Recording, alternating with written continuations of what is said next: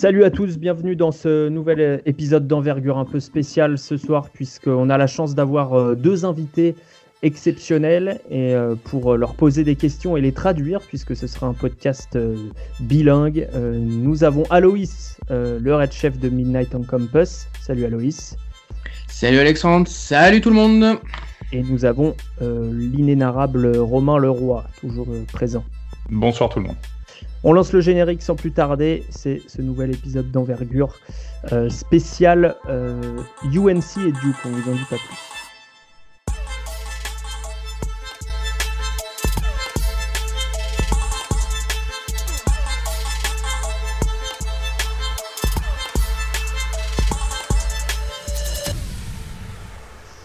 Donc à partir de ce moment-là, on switch à, l'anglais euh, et je vais me permettre d'accueillir nos deux invités, Marcus Guignard et de Marcus Nelson. Hello guys, how are you? Good. How, how you doing? doing? How you doing? Nice to, nice to have us. Thank you, thank you very much for for being with us uh, in in the podcast. Um, so, Demarcus, uh, you were um, four years at Duke be, before a long career in uh, overseas uh, in Europe, and uh, Marcus, you were at UNC uh, before, same thing, long career all over Europe, uh, and uh, you both end up in Limoges, the the CSP. where you playing now? obviously, right now you're not playing, but but you're you're in contract with with the CSP Limoges. Um, so uh, we're going to start with um, uh, just a, a, quick reaction uh, because you, you both played the, the March Madness.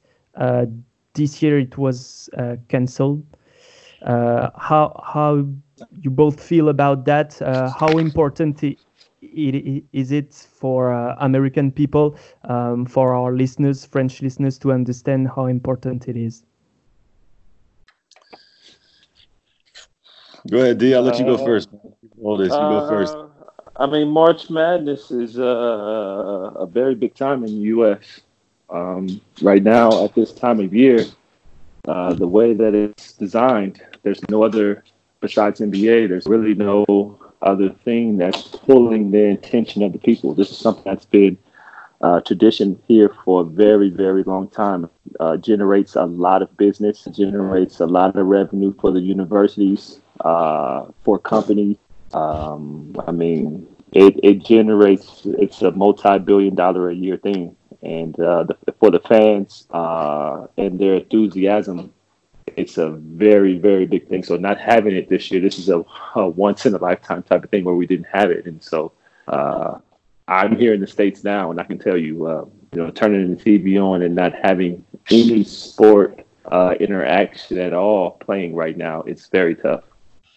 Donc il, dit en fait qu'il est bon actuellement, je, le fais dans, le désordre, hein, il dit qu'actuellement il est aux États-Unis, que bon pas avoir de sport du tout euh, à disposition, c'est un truc qui est très compliqué, qui est inédit, totalement inédit pour eux. La March Madness, c'est quelque chose en termes de tradition, en termes d'impact qui est absolument énorme, que ce soit bon pour les femmes bien sûr, en termes de revenus pour les universités, euh, sur ce que ça peut générer en termes d'économie au niveau business, etc., etc. C'est quelque chose de, c'est quelque chose d'énorme. Hein. Euh, j'ai plus, je sais plus dans quelle proportion il a, il a estimé en, termes de chiffres, mais c'est quelque chose qui en milliards, ouais. En milliards quasiment, ouais, c'est quelque chose qui va, qui, qui va au-delà de l'économie qu'on est. Tu dis pardon? C'est quasiment un milliard de revenus sur euh, l'année pour euh, la NCAA. Allez, à peu près trois quarts des revenus de, de la NCAA sur l'année. Ah, donc c'est pour ça que c'est un, un, manque énorme. Et puis c'est quelque chose, euh, comme il dit, à cette époque de l'année, au niveau sport, à la télé, il y a, il y a un peu de NBA, mais il y a surtout la March Madness. Et le fait de ne pas avoir ça, c'est très. C'est comme il dit, once in a lifetime, c'est un, truc qui arrive qu'une fois, quoi, quelque part. Voilà, bah, you, Marcus. Yeah, I think. Uh, I think one of the first things um, that you need to think about, you know, like DeMarcus said, is that this is a multi-billion dollar operation that only takes place during one month in the year. And so when you think about that, that kind of gives you an idea of just how big this is. But in terms of players and the experience of, of college student athletes, um, for them, this is something that that they dream about. They grow up watching these games. They, they grow up watching how the the the small team beats the big team.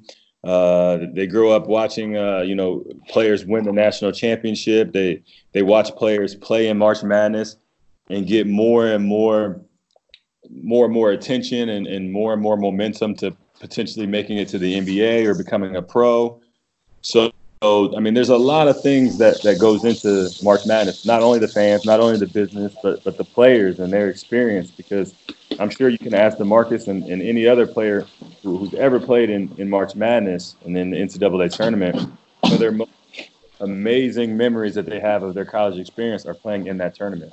And so it's just a shame that that they can't have the tournament. And there's a lot of people who, who lose in a lot of different ways because this tournament's not happening. Donc, en fait, bon, il, insiste, euh, il insiste le, également sur le côté business hein, en disant voilà, ça se chiffre en milliards de dollars. Et puis il parle également de, tout ce qui est expérience pour les, joueurs, à savoir que c'est comme, comme, comme disent les, les, les, Américains, ils ont un terme qui c'est as, as, you say, guys, it's inspirational for the players. C'est quelque chose qui, qui, inspire les joueurs, qui motive parce que c'est des histoires de, c'est l'histoire d'une vie. On voit, on voit des petites équipes battre des grosses équipes. Euh, les joueurs grandissent en voyant ces exploits-là, veulent participer à, au tournoi final, et c'est quelque chose de vraiment, de vraiment énorme et unique à vivre dans le cas d'un joueur. Basically, it's huge because you, you don't know if you're going to turn pro at some point or if you're going to end up having some kind of let's say regular job. So basically every game can be the last game. That that's that's why it's so magic at some point. Exactly. Uh, definitely you know um, like like marcus said you know um, that i think every every kid that goes to college dreams about playing in the ncaa tournament. You know it's the it's the biggest platform college. Um, so everything leads up to that. And you have guys who can go through the course of the season um, unnoticed without a name and then make big names for themselves based on their play in the NCAA tournament and vice versa. Guys that, you know, um, maybe play on a team uh, that has a lot of coverage and then go into the tournament and in the high pressure moments, uh, it could be the, the opposite. So this is where for players, it's the you know the creme de creme, the dream to go in there and play your best. Hmm. Donc moi, moi j'ai expliqué que c'était bon, bien sûr des, des, moments uniques parce que c'est voilà, ça, permettait de, ça permettait de chaque, match peut être le dernier. On ne sait pas si on va continuer à jouer ou pas. Est-ce qu'ajoute de Marcus Effectivement, c'est aussi des moments qui, révèlent les gens clairement parce que on peut se retrouver parfois à être, euh, à être un joueur de la rotation et à sortir, à sortir un petit peu du bois, avoir une paire, deux paires, trois paires au moment du tournoi final et quelque part se retrouver plus exposé que des, des, joueurs qui étaient avant vous dans la rotation. Donc ça peut, ça peut aussi changer des, changer des destins, créer des carrières ces choses-là. Alors justement, euh, euh, en, parlant de, destin et d'expérience en, college basketball, euh, donc je, le disais dans, l'introduction, mais de, Marcus Nelson, c'est c'est un parcours de 4 ans à, Duke, donc parcours complet.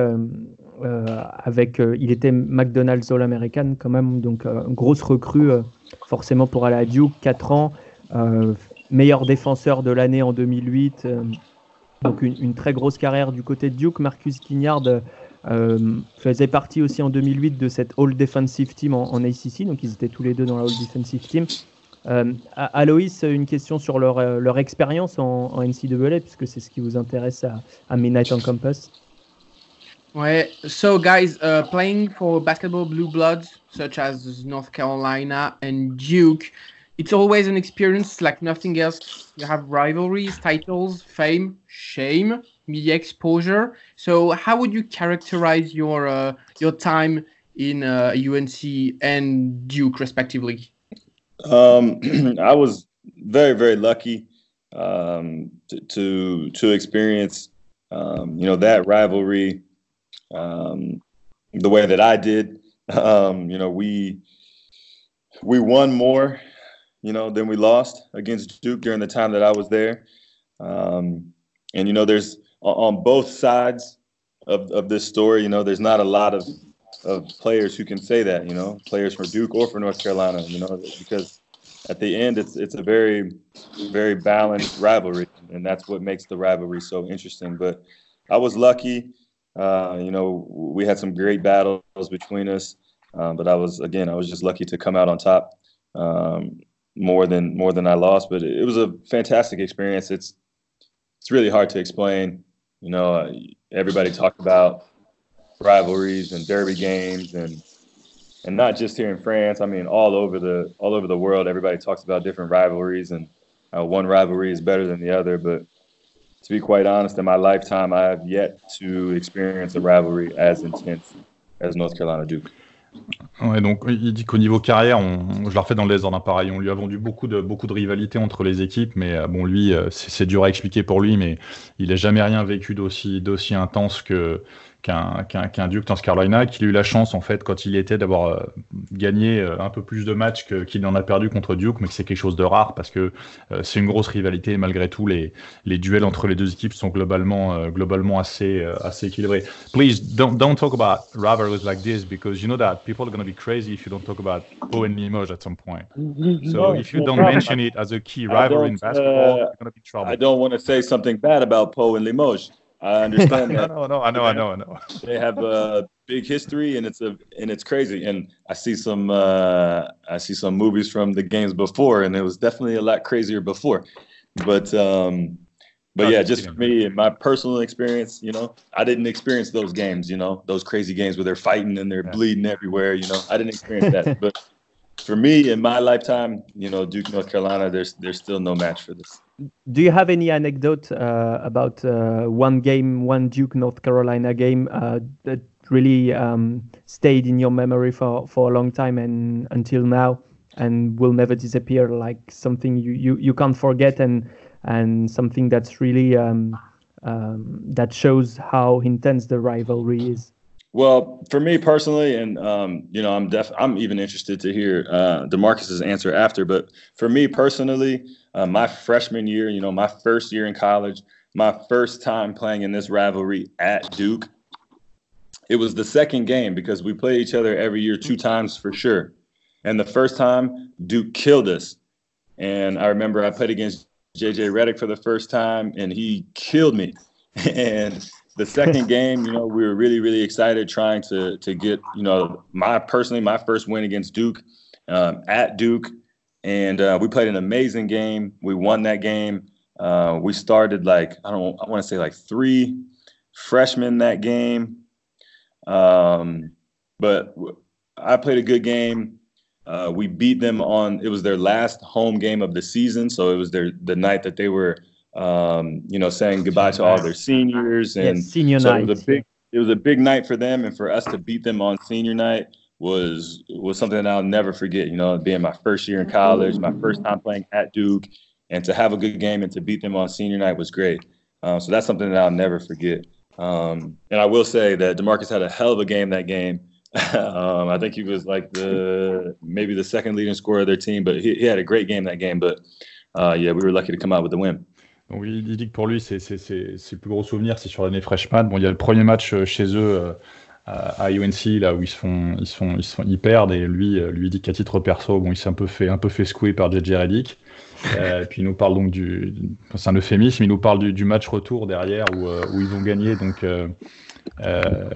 sur le campus de Duke pour le dernier match de la saison pour la senior night avec trois freshmen qui, qui startent et, euh, et ça reste un, quelque chose de très marquant pour lui. Et il précise donc que, que Demarcus avait fait un, un, très bon match contre eux sur le, sur le match retour. Aloïs, pour une question pour euh, Demarcus, ou peut-être la même?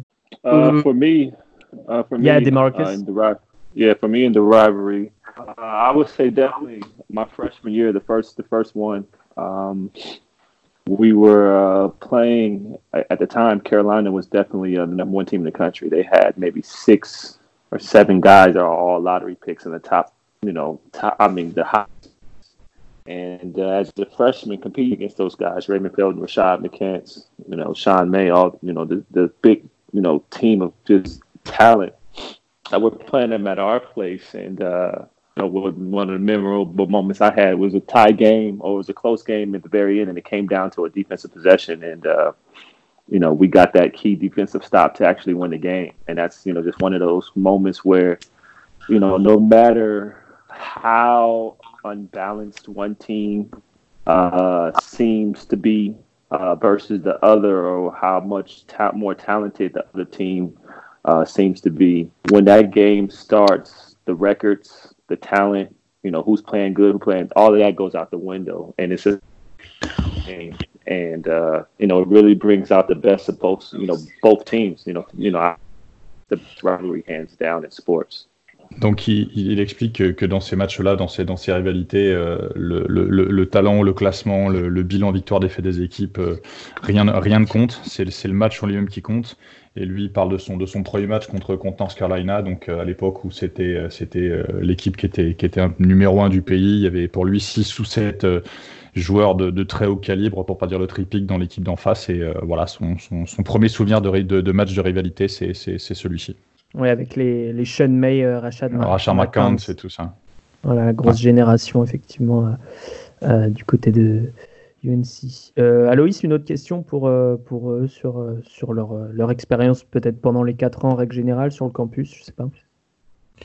Euh, bah là, j'avais une question sur assez spéciale pour Marcus. So, Marcus, uh, 2009, uh, it's a good and a bad season for you because you won the national title with UNC, but you were injured the whole season. Uh, I found out that Bobby Fraser, your uh, colleague, uh, called you the number one cheerleader of the team. Was it a troll or was he telling the truth? No, no, no. It was uh, no. He was telling the truth.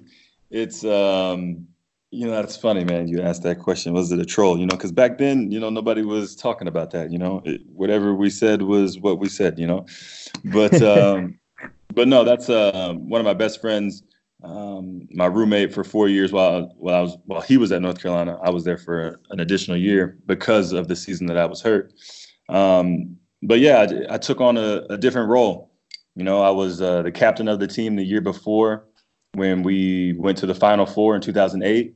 Uh, I was again the captain of the team in 2009, and just because I wasn't physically able to play during the game didn't mean that I could I couldn't do other things on and off the court in practice and, and on the road when we were traveling and before games and, and things like that that could still help the team. And so, uh, you know, he was right for sure. I was the biggest cheerleader on the bench. Um, I was still able to practice later in the year, and so I did everything that I could to to push the guys during practice, uh, making sure that they were ready for the game, and you know just tried to use my experience to help keep some of the younger guys calm in some tough situations, and, and just be a, a, leader from the sideline. Donc euh, ouais sur sur son tu, tu traduis ta question à Louis et puis moi j'enchaînerai derrière je traduirai sa réponse s'il te plaît. Ouais, euh, je demandais à Marcus Guignard, euh, qui était blessé en 2009, l'année où UNC remporte le titre national. Euh, je lui demandais si c'était vrai ou si c'était un troll que Bobby Fraser, donc c'est son collègue, son coéquipier avec les Tar Heels, l'appelait le, le cheerleader numéro 1 de l'équipe. Ouais, donc il, répondait qu'effectivement, bon, c'est son roommate là, qui, qui, qui disait ça à l'époque, que lui, étant blessé, euh, il, a, il, a, il a fait en sorte de pouvoir aider l'équipe du mieux qu'il pouvait. Donc, bon, au départ, il pouvait ni jouer ni s'entraîner. Il a voyagé avec l'équipe, il a, il, a poussé, il a poussé ses coéquipiers, il a, il a également aidé un petit peu les, les jeunes joueurs en les aiguillant, enfin les jeunes joueurs, tout ce qui était freshman, en les aiguillant euh, et en les aidant un petit peu à, à rentrer dans le, dans, dans le moule de ce qu'il devait faire pour l'équipe. Et lui, bah, petit à petit, quand il a pu reprendre un petit peu l'entraînement, pareil, il a, il a joué ce même rôle, a poussé les joueurs euh, sur et en dehors du terrain pour que, pour que l'équipe avance du mieux possible, en sachant qu'il était capitaine l'année d'avant, qu'il était capitaine cette année-là aussi, mais sans pouvoir être, sans pouvoir être sur, le, sur le terrain.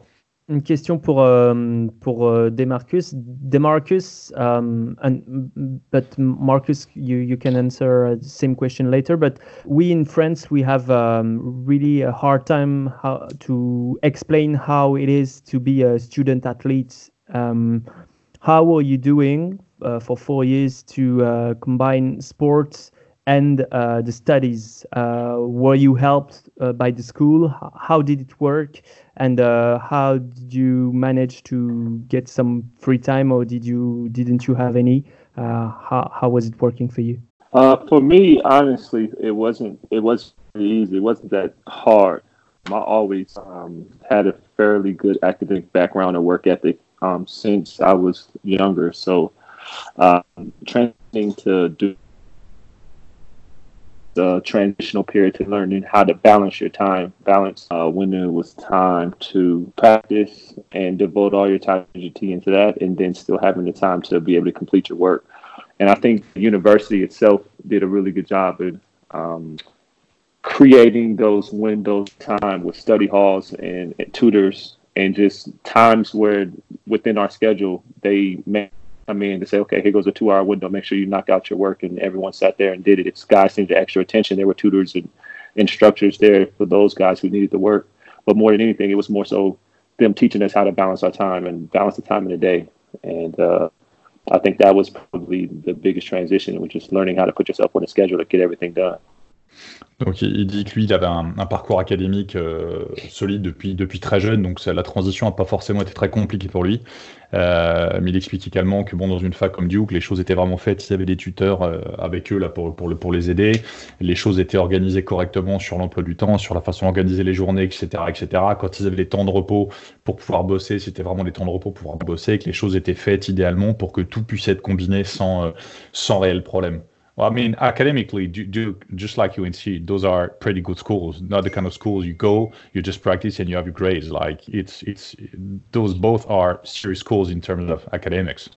Uh, definitely, very very serious schools. Uh, very prestigious, and both te- both schools are extremely tough academically for um, you know for the average student. You know, so uh, it's no small feat to say that you went there and you uh, was able to graduate and prevail academically as a student and as a student athlete. I think it was uh, definitely, uh, you know, that much tougher. And you know, for me, like I said, I'm speaking for myself. The biggest thing was just learning how to manage time, manage the time in the day, and, and actually creating the time and knowing, you know, you're physically tired, you're beat up from a road trip before a game, emotionally down and whatnot, but you have this paper you have to crank out and it's due in a day to be able to, you know, mentally, you know, discipline yourself to to get that work done.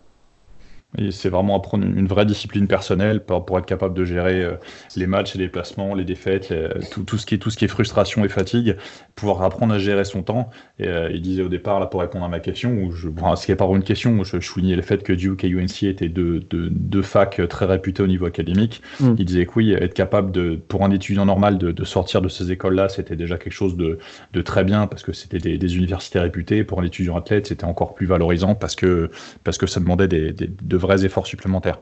Va aller, va aller plus loin avec, euh, avec Marcus. Marcus, um, uh, as uh, Demarcus was saying, it's uh, really uh, tough to get he, his a degree in those schools. Um, coming from an African American background into a, mainly um, non-African American uh, campus, how, how hard was it to be included? Uh, I mean, it was very easy. I mean, yeah. Um, I'm lucky, um, you know, to have been in a school that was fairly diverse. I think that there's going to be plenty of people who can uh, make arguments one way or the other. But um, from my experience, um, I found that it was still a, a, a fairly diverse um, group of kids that I was around in college, and um, you know, just playing on the basketball team at Duke or North Carolina, um, I mean, you're you're, you're friends with or everybody loves you, you know. Yeah. And so yeah, it's, it's easier not to, hard to to, be, uh, to, yeah. to mix in with everybody. I mean, in this area, uh, especially in this very very small area around these two universities, I mean, basketball is is bigger than religion. You know, it's it's it's it splits families apart. You know, it's like it's a very serious thing in this area. You know, and so to be a part of a program that that so many people love or that so many people hate, you know, you're still just around you're just around a lot of a lot of energy and, and, a lot of people are thinking about you a lot of people are talking about you a lot of people are are writing about you uh, um, and so for sure for demarcus at duke and for me at carolina um, you know, it's not easy to to kind of you know to kind of get in and integrate with everybody because everybody wants to everybody wants to to know who you are and you know what your life's like and and uh, you know just kind of be around somebody that that they get to see on TV and that they're cheering for and that you know that everybody else is making such a big deal about you know? So it, it, it wasn't hard and and I was very lucky to to still find some some really really good friends that are still really good friends of mine, you know, to this day, you know, at North Carolina that, that weren't necessarily on the basketball team. So um, I, it was a great experience for me, and, and, I'm I'm very happy about my my college experience. je, précise ma, ma question, Romain. Vas-y. Puisque c'était par rapport à leur, leur background, ils sont tous les donnés de Marcus ou, Marcus dans, des environnements, ils viennent de familles afro-américaines, donc arriver dans un, dans un campus souvent en grande majorité blanc avec des étudiants plus, plus riches qui viennent de, de, familles plus aisées. Je vous demandais comment, comment était l'adaptation. C'est Alan, qui n'est pas là dans le podcast, mais qui m'a soufflé cette question, puisque c'est son sujet de, mémoire d'études. Pour...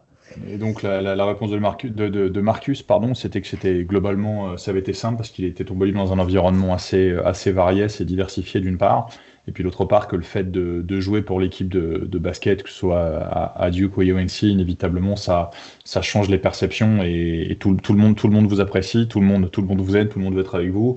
Et lui s'unit le fait que bon, il, a, il avait eu beaucoup de gens euh, côtoyer, croiser beaucoup de gens intéressants, euh, mais que malgré tout, il avait réussi à garder quelques, amis proches qui, ne faisaient pas partie de l'environnement basket au départ de l'équipe dans laquelle il était. Donc c'est ce qui prouve aussi qu'on peut créer des liens tout autres dans, un contexte comme ça et sans aucun souci pour lui.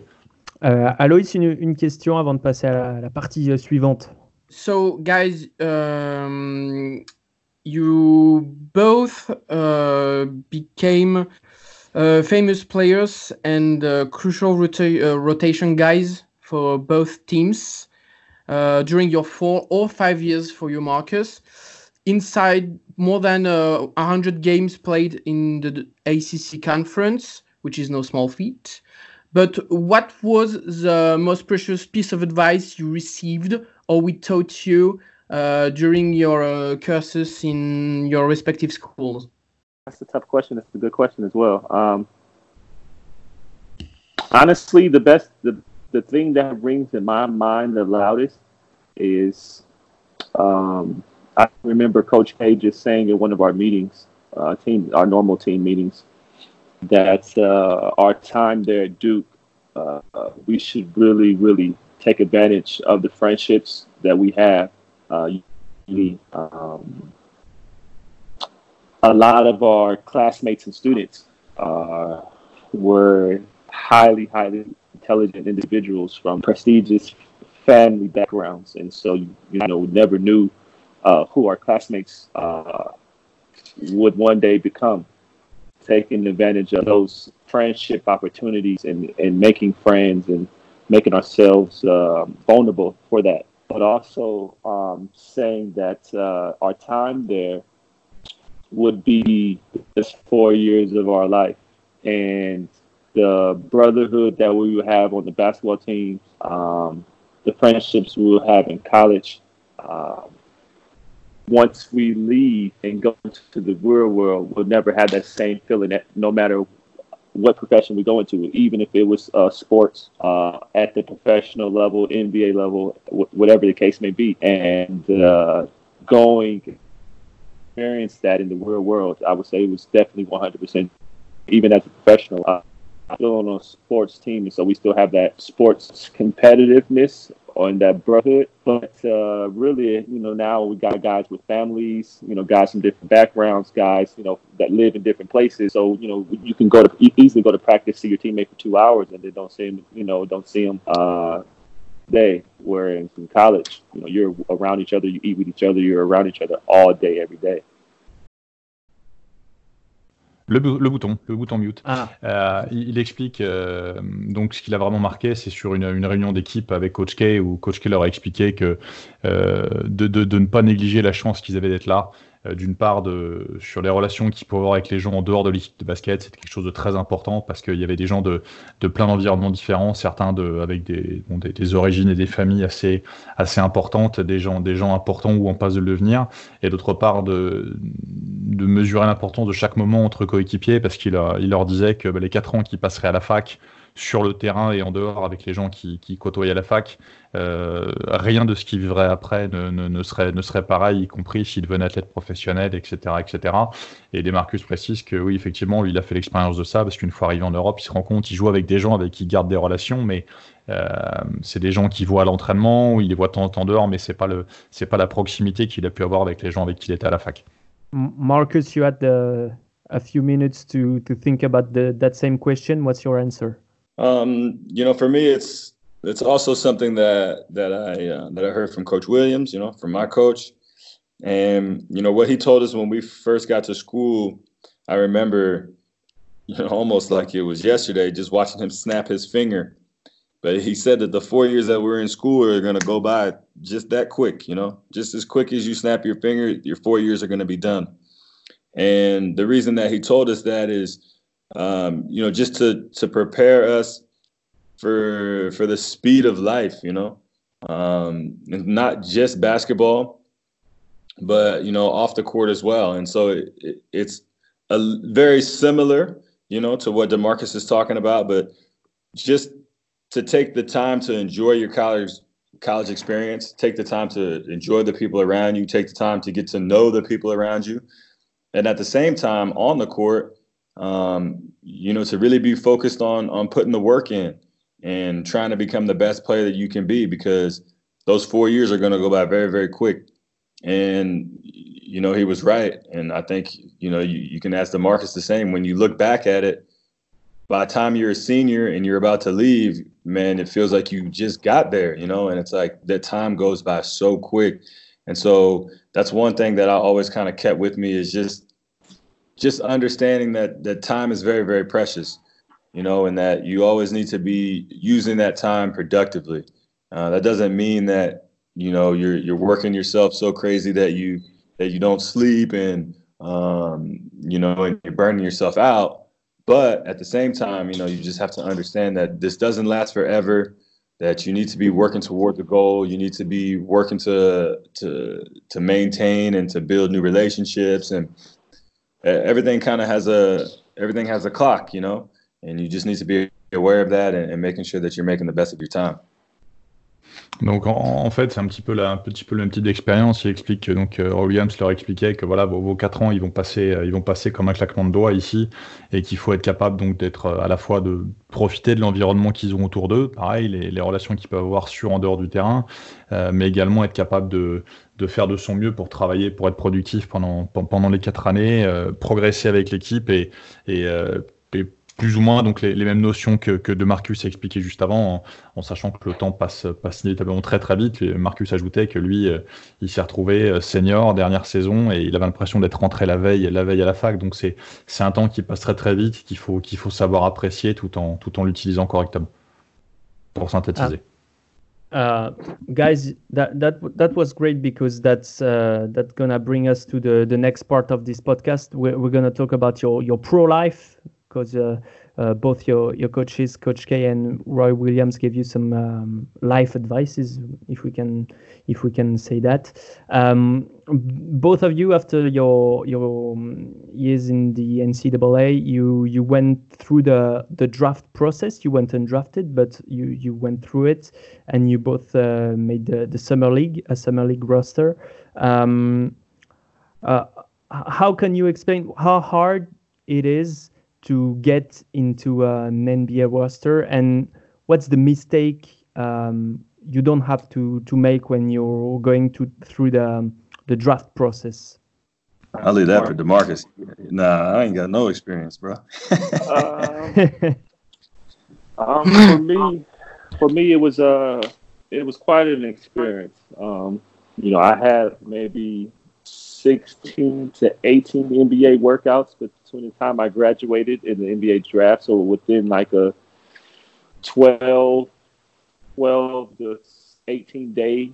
So it was some workouts where I would, you know, work out in the morning and fly out to the, you know, take a two hour flight and have another private workout at night. So was, I had a really crazy schedule. About time I got to the end of my uh, NBA workouts, I was gassed. I had the flu. I had a you know fever and the flu. I was sick. Uh, it was it's very um, tough process for me. But you know, the advice that I can give anybody going through that process um, is to do what's best uh, for that individual. And what I mean by that is, if you're running around trying to take as many workouts as possible, you, you put yourself in one position to get injured. You put yourself where your performance can be low um, and get sick like I did. And so, you know, you have to be smart to make sure that you're always at 100% your best. You're basically uh, interviewing for a job.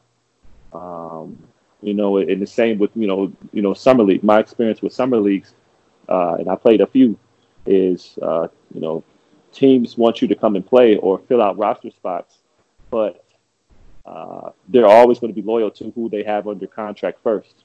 Meaning that the guys who are actually going to play are going to be the one, their first and second year players if they have them play summer league. Their draft picks, the ones that they actually drafted that are officially on the roster, those guys are going to play. So if there's any other available, you know, minutes left, then it will trickle down to the guys that are trying to actually make the roster.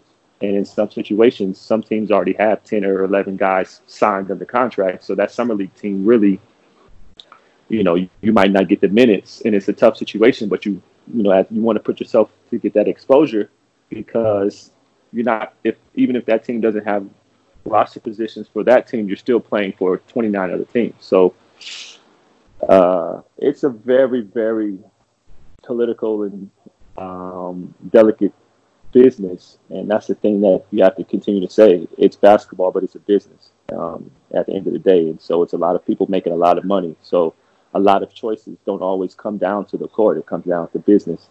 Uh, and for me, that's what, what I found out. It came down to Ok, donc, donc sur les workouts, il explique que lui, lui, il avait eu, je crois, 6-7 équipes à faire. Il a fait ça en une, en une douzaine de jours. Euh, donc c'est euh, workout, partir, workout privé, repartir, etc., etc. Et qu'en fait, il s'est complètement, euh, complètement cuit. Il a fini, il a fini malade, malade et grippé parce que c'est très intense. Donc le, conseil qu'il donnerait par rapport à ça, c'est justement de, de, recentrer un petit peu les choses, de pas forcément vouloir courir partout et tout faire, mais de, de cibler correctement les, les, les, les spots sur lesquels on veut, on veut essayer de se montrer parce que c'est la meilleure façon de se cramer, justement, de partir dans tous les sens. Après, il parle de la Summer League. Il dit que la difficulté de la Summer League, c'est que les équipes, elles donnent toujours priorité aux gens qui sont euh, sous contrat, aux gens qui viennent de drafter, et ainsi de suite. Donc, euh, vouloir y aller pour se montrer, c'est pas forcément quelque chose de très facile parce que parfois les spots sont.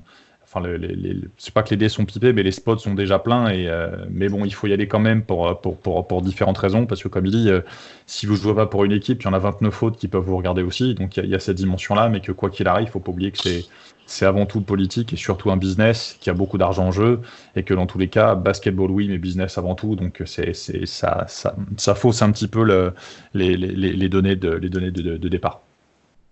Um, Demarcus, just an another quick question about the, the States, and then we're going to, to talk about both of your career in, in Europe. But um, you, you were, you were uh, uh, in the Golden State Warriors roster uh, after, after you were actually the first player uh, undrafted to to uh, play the, the first game of the season. So that's quite a, a performance uh, in 2008. Uh, you you played 13 games.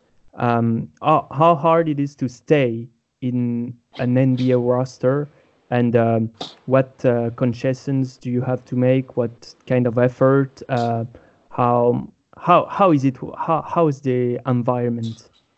Uh, for me, it was a it was definitely a tough environment, um, and it's a tough position to be in, especially as a, a kid. You dream of this your whole life, and so you want it so bad. So when you're in that situation, every single second of the day, you feel like you know you have to be on. You have to be at 100. percent So the type of mental pressure, physical pressure that's on you to perform every day, because every single day matters. It's not like a guy that's already under a five year contract, so he's safe for the next five years. You know, you're day to day. So uh, showing up every day, uh, knowing any moment, you know, based on your performance, they can come and tell you that you know it's over. You know, that's a tough thing to do. But for me, that was something that actually brought the best of, best out of me. Um, and strategically, my agent picked the Warriors because they only had five or six roster spots signed. Uh, so it meant that they were going to have to bring in a lot of guys in training camp and fight it out. And uh, it, it, was a very good opportunity for me to go in there and show what I can do. And I actually beat out uh, the penciled in starters. And you know, I played fairly well uh, while I was there. But when uh, the business side kicked in, you know, Monta Ellis was hurt. He came, he was coming back, so they had to make a business decision on uh, which player was going to get moved. Also, Jamal Crawford, who was making 18 million that year, just got traded to the Wolves. Same position as well, so they had to then make another decision. Um, so I found out very quickly uh, that it, you know, it's a it's a business driven uh, league, um, and sometimes you know good players get caught in the business aspect of it. And uh, but it was a great experience, and I have nothing to take, you know, nothing back to take from it. It just a learning experience as well. Donc c'est une expérience, euh, c'est une expérience, euh, comme il dit, euh, essentiellement il business. Il était avec les Warriors, je sais pas très bien. Ouais, il était avec les Warriors. Je, je, je, commence, par la fin en fait, puis je reviendrai sur le début après. C'est plus facile en termes de mémoire. Il explique qu'en fait, son agent au départ choisit Golden State parce qu'il y avait que 5 ou 6 joueurs sous contrat, qu'il y avait beaucoup de gens à brasser et à voir, donc euh, ça pouvait lui créer des opportunités, mais que très très vite, la, la partie business a repris le dessus parce que Monta Ellis revenait, euh, parce qu'il y avait Crawford également qui était sous contrat, qui, qui venait de se faire trader, donc inévitablement, il savait que bah, tôt ou tard, le choix, il se ferait encore une fois de manière un petit peu politique et, et, et business, parce que bah, lui, lui, en termes de contrat par rapport à ces mecs-là, c'était compliqué, mais que malgré tout, ça ne ça n'enlève rien à, à l'expérience et au fait que c'était quelque chose qui lui a, qui lui a beaucoup, beaucoup appris sur le business. Euh, après sur la sur la partie départ, voilà, il explique euh, il explique comment il est comment il arrive à Golden State, je l'ai dit. Le premier match, le, fait de pouvoir jouer en NBA, c'est quelque chose qui, euh, c'est un rêve de gosse, donc inévitablement on est on est, on, est surmotivé pour le faire, mais qu'on est aussi dans une situation où, quand on n'a pas le statut, on est un petit peu sur du day-to-day, c'est-à-dire que il a pris, il a pris l'expérience de chaque jour comme il est venu, en sachant que de toute façon, c'est pas, c'est pas des choses qui, qui sont forcément, qui sont forcément durables en fonction du standing qu'on a. Thank you, uh, DeMarcus. Uh, Marcus, um, you, you, uh, both of you, but um, Marcus especially, you had uh, then a, a, long career overseas in, in Europe. I mean, you, you were all over Europe. You're like the, uh, in Germany, Israel, Ukraine, uh, Poland, and I, I, will stop there. But then you play for Nantes and now in Limoges. Um, how hard was the the jet lag basketball wise? Yeah, it, it, took it took some time. It took some time for me to. What what was hard, really precisely? I mean, it, it's a lot. It's a lot of things. You know, it's it's not even your even the transition of basketball. You can't separate the basketball transition from from the life transition. Yeah, you know, because you know those two are, are are very intertwined. And for example, the the first year, the first year was the most difficult because you have to get the life aspect of it as well as the basketball aspect. But even well into three, even four years into my professional career in Europe, I was still learning new things about the, the the game of basketball and how it's so very different from the game of basketball in the states. But uh, you know, my first year, you know, you got to take into account you're a 21 year old who's living on his own basically for the first time. Okay, you lived in college on your own, let's say, but you had roommates, you had your teammates from um, from the team, the basketball team. So it really wasn't by yourself, you know. So now you're living by yourself. I'm living in Germany. I don't speak German, so uh, you know you have to like you're in a whole new world now. You got to open up a, a, bank account. You got to sign all these new documents for health insurance and all this other stuff. You got to figure out how to get to the doctor and how to talk to the doctor. And you know, you don't, you know, care. You have some people that are helping you, but you still, I mean, you're a young kid. You don't, you got a lot of stuff going on in your head, you know. And then you got to figure out, okay, now how do I, how do I get to practice? What are these new road signs?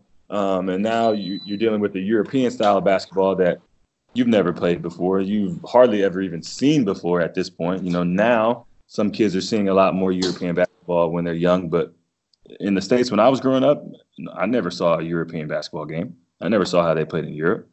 So there was just a lot going on, you know? And so I don't want to say it was a difficult transition for me, but there was definitely some things that, that took some time for me to really start to, to understand. Donc il, explique que c'était une transition euh, à la fois et basket, une transition de vie. Euh, la transition basket, comme il dit, euh, même après 3-4 ans en Europe, je continue à apprendre des choses sur comment le jeu était joué parce que c'est c'est totalement différent. Et là, comme il a dit en, concluant sa, réponse, avant d'arriver en Europe, il n'avait jamais vu de, basket européen et de voir comment les gens jouaient. Mais comme il dit, il est, très difficile de dissocier l'expérience de vie, l'expérience basket parce que, bah, comme il en raconte pour sa première année en, en Europe, 21 ans, on arrive, on dans un pays différent, on habite, on habite seul. il faut apprendre à se débrouiller avec, avec le code de la route, avec, avec la banque, comment aller au docteur, comment communiquer avec le docteur parce que lui parlait pas allemand, comment s'organiser, etc., etc. Donc c'est finalement tout, tout, tout, tout réapprendre, tout réapprendre au fur et à mesure comme ça en très peu de temps pour, pour s'adapter à un nouvel environnement. Um, and Marcus, um, how um, how would you describe the, the differences between the, um, the style of basketball you played uh, in your college years and then the one you've been taught to play uh, in Europe? Uh, what was re really, you can go into the specifics because we like to do that in, in this podcast. Uh, really, the differences uh, uh, at training and in game situations. Well, for me, I was very lucky uh, to have come from the University of North Carolina. Um, because we were taught in North Carolina, it, it was almost like we were a, a track team, you know? we, we, we would outrun 90% of the teams that we played, we would beat mainly because we ran faster than them, you know? Like mm. even after they score, we would get the ball, and four seconds later, we would be scoring. They would have. And so that was one thing in, that in the country, hands down. I mean, like it was it was crazy. Even after made baskets, we could still score in four seconds, and sometimes just a little bit less than four seconds. And so, I was so used to playing a game that was so up tempo. And okay, we had half court offense, but really 70% of our offense came just from running the floor and playing defense and turning that into transition points. And so I was, I felt like I was just ready to run all the time, you know, and I was running so fast all the time. And one of the things that, and this is something that you you learn as a pro anyway. That's in the NBA also, but I, I just learned to slow down a little bit more, a lot more actually.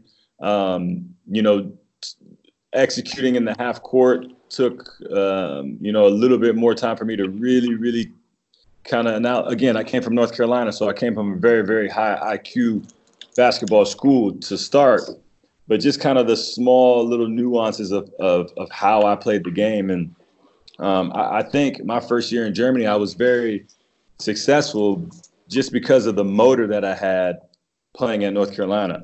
Always getting to the offensive rebound, sprinting to fast break, uh, playing super tough defense all the time, you know. And so I think that that helped me be successful at that level to to start, just because I was moving so fast and always moving, not necessarily understanding the game that well, but I was just always so active.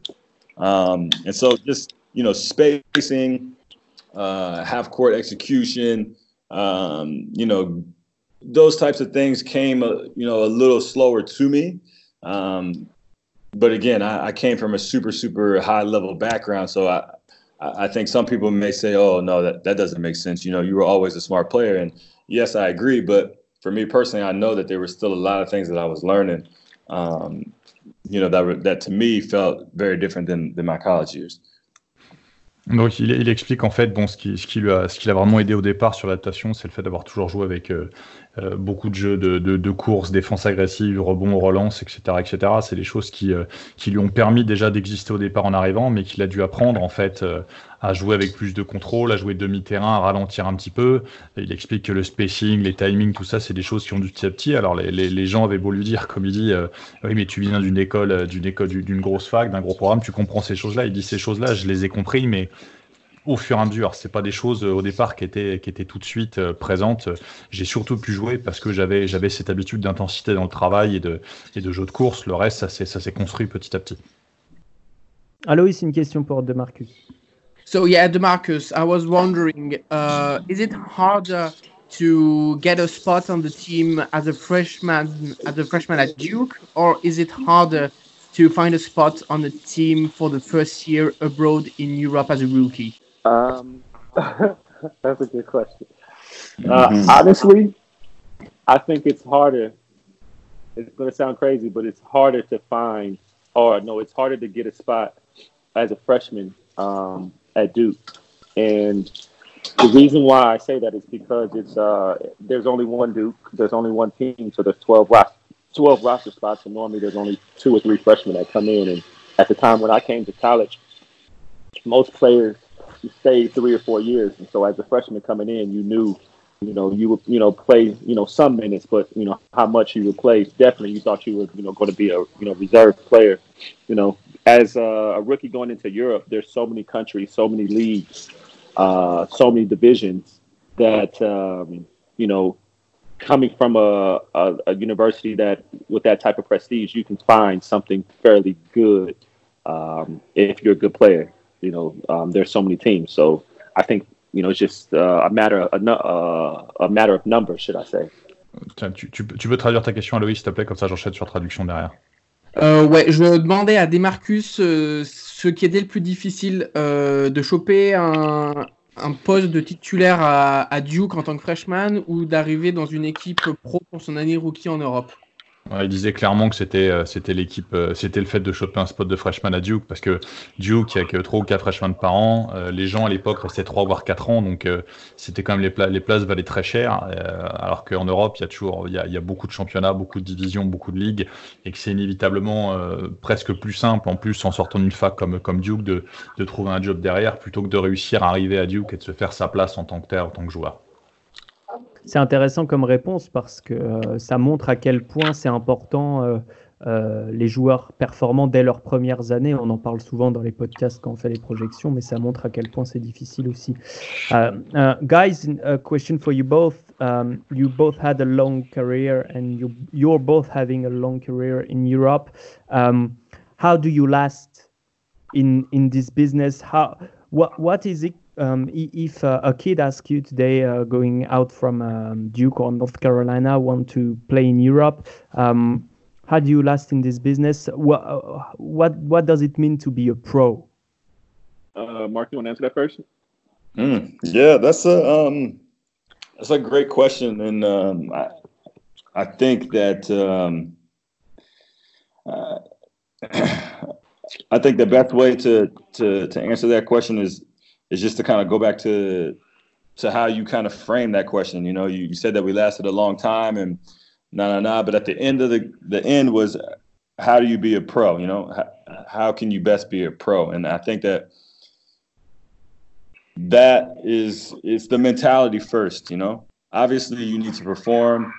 Obviously, you know you, you need to keep that level of of, of uh, you know of your performance on the court, but it's just being a pro um, you know, taking care of your business, whether that be taking care of your body, uh, get, getting your extra work in, um, but also taking care of your teammates, uh, making sure that you aren't causing any trouble for your team. You know that you're not uh, out bringing bad attention to your team. Uh, you know that you're on time to practice, that you're you're you're on time to the events that you need to do for sponsors, and that you know just just being a pro all around. I think that that that is really the most important thing. And if you have that mentality, then all the other stuff falls into place. You know, if you have the the good work ethic, if you have uh, a good head on your shoulders, then all that you know, all the other stuff kind of falls into place. But you know, if you're someone who doesn't care about their teammates, you know, who's selfish, who who doesn't have a good work ethic, and um, you know, and thinks it's all about you, you know, you're not going to make it here. You're not going to make it in the NBA. You're not going to make it at your job, you know, working in some office, you know? So it's just, like you said, the mentality of being a pro is just, you know, being, prof- excuse me, being professional all the time, you know, taking care of your body, because at the end of the day, there's very few jobs on the on the planet like ours where you know our bodies are actually making us the money.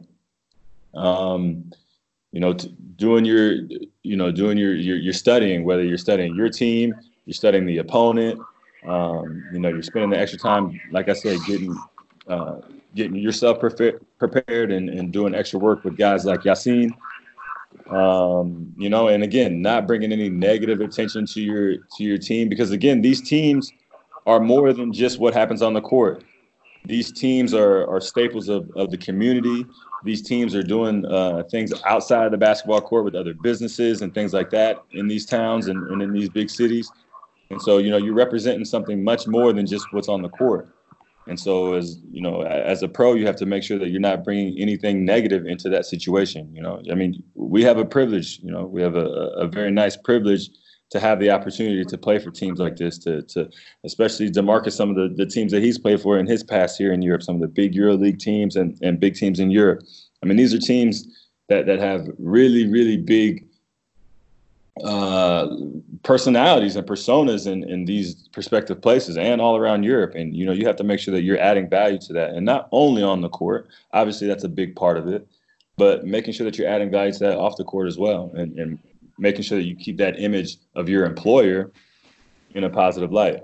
Si ouais, besoin d'un aide-mémoire, je suis là. Non, on, va, on, va, essayer. Marcus vient nous faire un, un, un, tableau, un tableau parfait de, de, ce que doit être un joueur pro. Et comme il dit, c'est il y a, le terrain, bien sûr, il y a, le fait de, s'entraîner, de prendre soin de son corps, parce que comme il dit, on a la chance de, faire ce métier et de gagner de l'argent euh, euh grâce, grâce à notre corps, c'est notre outil de travail. Euh, il y a toute la partie, toute la partie entraînement, comme il dit, se préparer, faire plus. Il a, il a parlé d'Yacine notamment à Limoges, avec qui il travaille individuellement. Il y, a, il y a toute cette partie-là, mais il y a également, voilà, être là pour ses coéquipiers pas, attirer une mauvaise intention sur l'équipe, tout, tout, tout ce qu'il appelle simplement être pro, hein, c'est parfois des la palissade, toutes ces choses-là, mais, mais c'est bien les entendre à nouveau. Puis comme il dit, c'est faut pas oublier que les clubs, les clubs en Europe, c'est euh, il y a, il y a comment dire, il y a un rayonnement économique autour, il y a du business qui se fait autour, il y a du business qui se fait avec, euh, il y a des gens qui viennent voir les matchs, euh, c'est valable à Limoges comme comme il disait sur le, le parcours de Marcus qui a joué pour de, pour, pour, pour différentes grosses équipes d'Euroleague où où c'est encore plus prégnant, donc c'est des choses, c'est des choses à garder à l'esprit. Inévitablement, si, si on n'a pas la tête sur les épaules, euh, mais qu'on a le talent, ça, ça suffit pas. Il y, a, il y a tout ce qui va autour qui, qui, est important pour être, pour être professionnel. J'ai rien oublié. Non, euh, de, beaucoup d'emphase sur euh, effectivement l'éthique et euh, on, on, en parle assez souvent ici, mais euh, quelqu'un qui va être bon dans son entreprise, qui fait pas du tout du sport, c'est aussi quelqu'un qui aura de l'éthique aussi bien qu'un qu joueur pro, donc c'est aussi important dans ce domaine-là et on, on a parfois tendance à, l'oublier. Um, Demarcus, uh, Marcus just um, uh, during his speech just said um, a word about the, the individual work you have to put into to be a pro and stay a pro.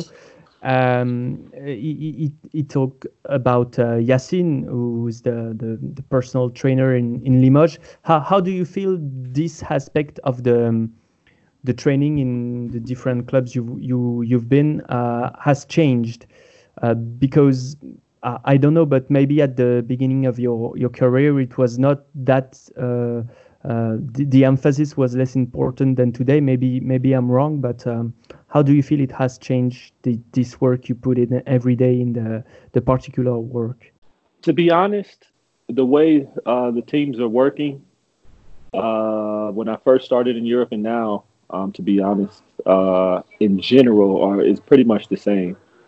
Um, where you know you have your normal, uh, you know, morning lifting or, or, shooting, or or individual workout. Either one. Some teams do lifting and shooting. Some teams do a little bit individual workout, and then at night you have your your practice. Uh, that's the normal standard European uh, schedule for how they run things in basketball. Uh, each team, you know, has different wrinkles that they might add or subtract to make it more personal for the individual players or for that club. But uh, you know, in totality, that's generally how European teams uh, work. Um, I think uh, the wrinkle that uh, Limoges has added is, you know, you know, when we uh, do our weights and then we do our, our shooting, it's more individualized for that player. The shots that he thinks that he'll get in the game that he likes to take, uh, you know, each guy individually, you know, works on those individual shots. Uh, at least, you know, I think we do it like two or three times, like twice a week, I believe, uh, in the mornings. Um, which, you know, obviously, those are shots you're going to take in a game. You should, you know, focus on those shots. You know, I can remember my rookie season uh, in Italy. Um, you know, where we're doing, you know, bigs and littles, guards working out and the whole workout was basically like screen shooting, like you know, like you're you know JJ Redick or or Kyle Korver or somebody. And I re- I stopped in the middle of the workout, and I asked the coach. I said, Coach, have you ever seen me play? He's like, Yes, yes, I know all about you. blah blah blah blah blah. I said, Are you sure? He's like, Yeah, yeah, we know everything. I said, If you saw me play, you've never ever seen me come off a down screen or a flare screen or anything like this and take these shots. Why am I taking these shots right now? This is not this is not what I do well. I I play differently. I do other things. I should I should be now. Of course, you want to expand your game and and do more do the things that you don't. You want to improve those things. But as a player, at the at the, at the same time, you have to know what your what your bread and butter is. Why am I professional? What are you getting paid to do? And and hone those skills. Um, and I just said so. I just said that to say that you know um, everyone works a little bit different, but um, you know, I, I, that's one thing I do I like about Limoges is that they make it a, a lot more tailored to uh, each individual player and what that guy needs to do to be successful within, within a team. Donc il, explique en fait que, que globalement, euh, lui, du moment où il arrive en Europe jusqu'à jusqu'à aujourd'hui, les choses n'ont pas forcément. Les gens travaillaient déjà d'une certaine façon et c'est plus ou moins ça aujourd'hui. Hein. Après, ça s'adapte d'un club à l'autre sur, sur des petites routines, mais il n'y a pas forcément grosse différence. Euh, il euh, de, sa saison rookie en Italie où euh, il faisait du travail, par poste en fait avec son coach qui, bon, qui faisait faire des situations qui correspondaient pas trop à, à ce que lui savait faire. Il lui demandait euh, bah, s'il l'avait déjà vu jouer réellement parce que c'était pas des choses sur lesquelles lui était efficace ou il pouvait scorer. Donc Bon, bah, comme il dit, après, voilà, on s'adapte, on doit développer le jeu aussi. Mais il souligne par contre qu'il est, qu'il est assez content parce que euh, à, à, Limoges, les, les, choses sont quand même plus adaptées aux joueurs de manière individuelle, comme c'est le cas, et c'est, quelque chose de, c'est quelque chose de très intéressant. How, how does it go with both, both of you guys? How, how does it go with Yassine? Like, how does it work with you individually? Uh, I'll start uh, with, and I think right. it's it's it's going to be the same for both of us. And Demarcus, at the end, you know, obviously feel free to to add what you want. But for for guys like mm-hmm. Demarcus and I, Uh, you know, we're the oldest guys on the team. Uh, we've seen the most from everybody. Um, you know, we've been through the most already. Um, with us, he's just waiting for us. You know, he knows that mm-hmm. when we go uh, two or three games or you know, we don't feel good, we didn't shoot so well. He knows that we're the type of players that are going to say, "Hey, yes, uh, I want to work on this and this and this this week, or for the next two weeks, I, I want to try to get more rhythm in this, or if you know we go two games and, and we go uh, three for ten from the from the free throw line, uh, he knows that we're going to be texting him, asking him to come in uh, 30 minutes before practice uh, for the next week to, to work on our free throw routine or whatever. So with him, he's just waiting on us because he knows we're the type of players that, you know, when we feel something's not off or something's off, something's not right, that we're going to call him to, to get in the gym and get the extra repetitions in. Uh, younger guys, you know, like Tim, um, you know, guys who are maybe in their second or third year who, okay, they've been working hard, but, you know, they still are, are starting to understand kind of what it takes on a daily basis, you know, to mm-hmm. get the type of rhythm that's necessary to be a, a, a player that, that, that, can play at a high level consistently. Um, you know, he, he's a little more hands on with those guys. Um, making sure that he schedules times with them every day or every other day to to get all that extra work in to kind of to build that that idea of what it takes for them to to continue to to reach higher and higher levels. Um, you know, but with older guys like like myself and DeMarcus and and um, you know Nicholas and and you know guys like that have that have already kind of played at some some pretty high levels and kind of understand what it takes. We're we're already going to be coming in shooting on their own and really, you know, don't need somebody telling them to come in and do extra work, but he's always available for us when we want that that you know that that extra hand or you know that extra guy in our ear telling us you know this or that. And so for me, it's perfect. You know, for me, it's perfect. But mm-hmm. even the work that I see him do with the younger guys, it's great because it just starts to build that that understanding of what it takes. You know, because uh, mm-hmm. right now, especially in this time that we live in, where everything is so we're so connected to everything, but at the same time, we're we're very disconnected from things, and um, everybody sees the glory. Everybody sees the the highlights, and everybody sees like uh, all the, the the greatness out there, but not many people see the 15 and 20 years of work that those guys put in to get to the point where they're on all the highlights. You know, like yeah, so you, you see the result, but not what it takes. Exactly, you know, and so uh, I think that he's doing a great job just trying to you know get into the minds of the younger guys, kind of what it takes on a daily basis to see those types of results over a long period of time. Uh, DeMarcus, if you have something to add up, just feel free to go. But let me just translate this, and then we'll we'll we'll we'll, uh, we'll listen to you, right? Uh, Ah, donc il explique que bon pour euh, pour des joueurs vétérans comme euh, comme lui ou comme de Marcus, c'est, c'est quelque chose d'assez simple le rapport avec Yacine, puisque ma question c'était de savoir comment ça se passait le travail au quotidien donc euh, donc à Limoges avec avec Yacine Awadi hein, qu'on a vu l'an dernier sur sur le podcast avec qui on échange Coach de régulièrement. développement personnel Bah, euh, à Limoges. voilà. Voilà. Le responsable du player développement à Limoges, euh, qu'on a vu l'an dernier pour parler de ses coups. Euh, donc lui, il explique que bah, pour, le, pour les joueurs vétérans, donc euh, comme de Marcus, comme lui, ou même comme, comme Nicolas Lang dont il parlait, les choses elles sont simples parce que euh, il sait ce dont les joueurs ont besoin et il, fera, il, fera, il fera en conséquence.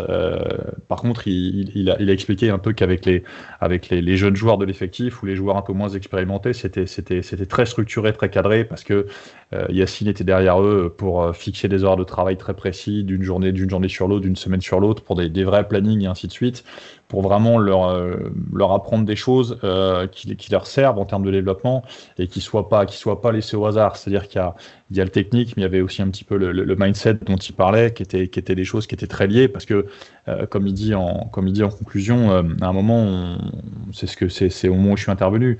On voit le résultat, on voit les highlights, comme il dit, tout le monde est connecté, mais personne n'est connecté en fait. C'est-à-dire qu'on on voit ce qui se passe, le résultat, mais on voit pas le travail qu'il y a eu avant. Et, et Yacine, dans son approche, essaie de mettre les gens, justement, les, les jeunes joueurs dans cette, dans cette dynamique de travail pour, euh, pour se mettre justement sur les, sur les bons rails. DeMarcus, if you want to go. Yeah. Uh, yeah, I think uh, most I, I I echo what Marcus said. That, um, you know, he, he had me. He summed it up perfectly. I think Yassine uh, he does a really good job of knowing uh, the character of his guys, and so he knows that uh, the experience that uh, Marcus and I we have in the different places we played and the success we had over our over our careers.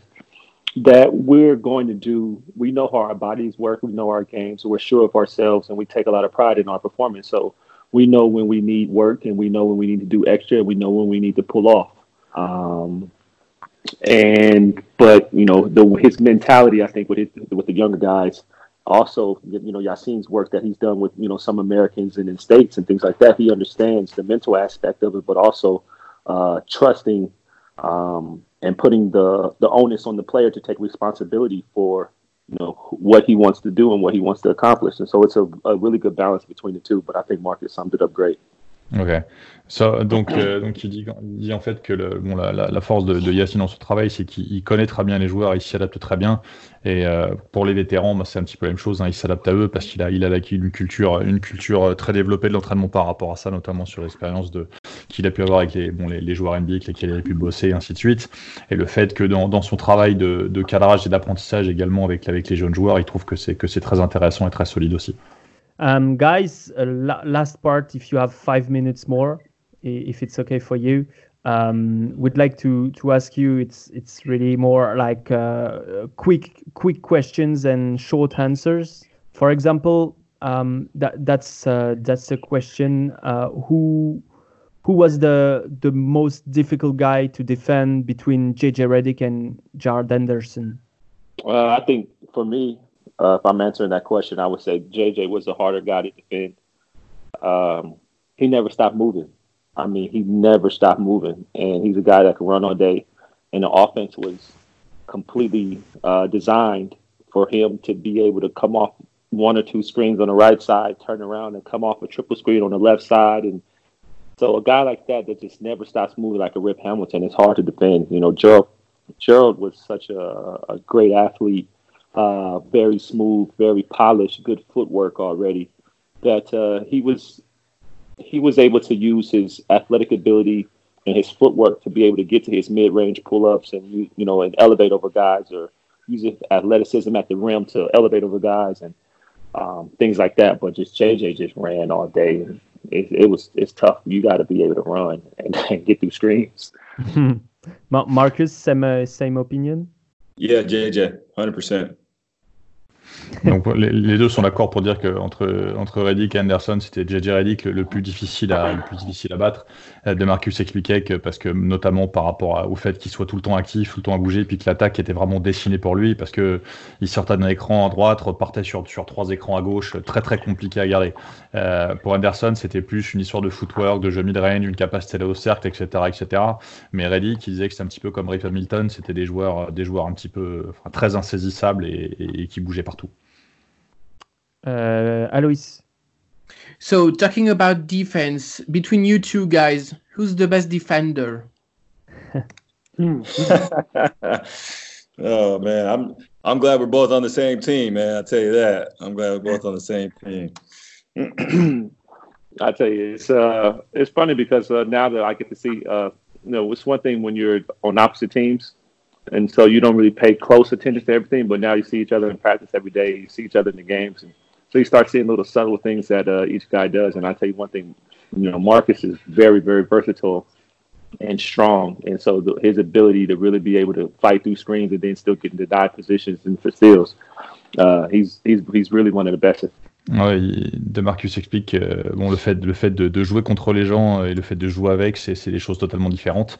Euh, que, le fait de s'entraîner avec un mec et le voir au quotidien, ben, on, on, se rend compte de détails qu'on voyait pas forcément, des choses un peu plus subtiles, et que pour lui, euh, de par sa taille, de par son impact physique, il pense que, que Marcus est le meilleur défenseur des deux. Et, si on pose la question, c'est parce que les deux euh, étaient dans le, le, meilleur 5 défensif de la ACC donc en 2008. Donc ce qui est pas rien, ce qui est une grosse. We ask you the questions because both of you guys were on the all defensive team of the ACC in 2008. That's why we ask you the question, basically. uh, man, it's it's just different styles. You know, like I said, uh, we're, we're both of us are very we're almost defensively one and the same. Very you know strong for our size and position, uh, versatile. Uh, can defend in multiple ways. Can defend multiple positions. Uh, my me personally now that I'm a little bit older, I like to play a little bit off the ball, and the reason why is just because uh, I'm able to get into the passing lanes more, and I know I can cover two. I can cover help side. I can cover two guys in one. So, which if you can have multiple guys being able to do that, it makes your defense that much better. Uh, but on the ball, most more than likely you're defending one guy on the ball. So when you know pick and roll situations and things like that come, you know you have a lot of rotation guys, but you know, mm. a guy like Marcus uh, being in the rotation, he can cover two guys in one. They put me in the rotation, I can cover two guys in one. That, that's those things make your defense scary. Donc il, explique qu'avec l'âge, il est devenu euh, beaucoup plus efficace à l'opposé du ballon sur le fait de pouvoir lire, euh, lire, voler la balle et que bon, euh, lui comme Marcus, de toute façon, si sur les situations de pick and roll par exemple ou dans, le jeu en général, si on les met à l'opposé, si on les met dans les aides, ils sont capables de couvrir, de couvrir deux joueurs à la fois et c'est ce qui fait vraiment la différence défensivement parce qu'ils sont sur des profils qui sont qui sont pas pas si loin que ça l'un de l'autre. Et c'est pour ça qu'on insiste souvent chez les jeunes joueurs cette capacité à avoir euh, très jeune, c'est quelque chose d'assez rare effectivement. Uh, question for you, uh, more more for you, uh, Marcus. Uh, who who shot the ball the, the best between Danny Green and Wayne Hellington, who, who both became great shooters in the NBA? Mm. Mm.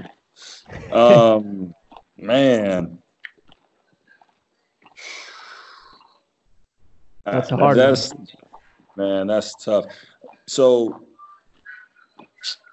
yeah, I don't know how to answer that. I think they developed at different times. That would be what I would they say. did. college.